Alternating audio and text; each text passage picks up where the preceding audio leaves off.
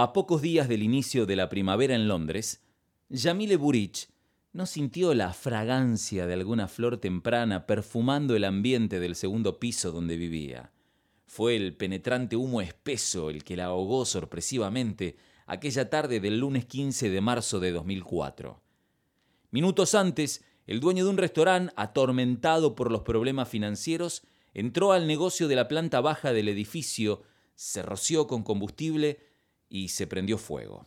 Los pocos clientes y empleados no pudieron ayudar al iraní y huyeron horrorizados del pequeño local de Green Lanes en el norte de la capital inglesa, que pronto fue devorado por las llamas.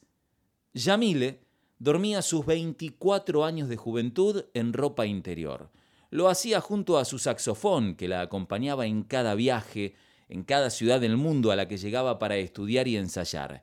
Ese saxo acariciado y besado, amante del talento de su dueña, a la que adueñaba, en una relación de amor a primera música, expandiéndose desde los escenarios de los clubes de jazz en cada nota. El sonido con el que soñaba se estranguló cuando abrió los ojos y despertó en una pesadilla gris oscura, densa e irrespirable. Llegó hasta la ventana de ese segundo piso que miraba a la calle, tomó aire y gritó con desesperación al reconocerse atrapada. Algunos le hacían señas para que se tire, otros intentaban calmarla diciéndole que la ayuda estaba en camino. Al día siguiente, un diario publicó la crónica acompañada por las fotos del momento en el que Yamile, prácticamente desnuda, era rescatada ilesa por un bombero colgado de una escalera extensible. En esa desnudez, cubierta parcialmente por el humo, a muchos les llamó la atención un detalle.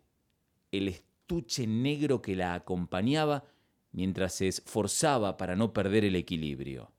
Dentro de él, a salvo de las llamas, estaba su saxofón.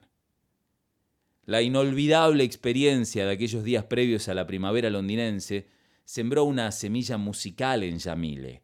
Cada vez que la composición brota en la lista de temas de algún concierto, de su saxofón florecen notas en llamas de un incendio yacero que comienza en el escenario y se propaga en la sala.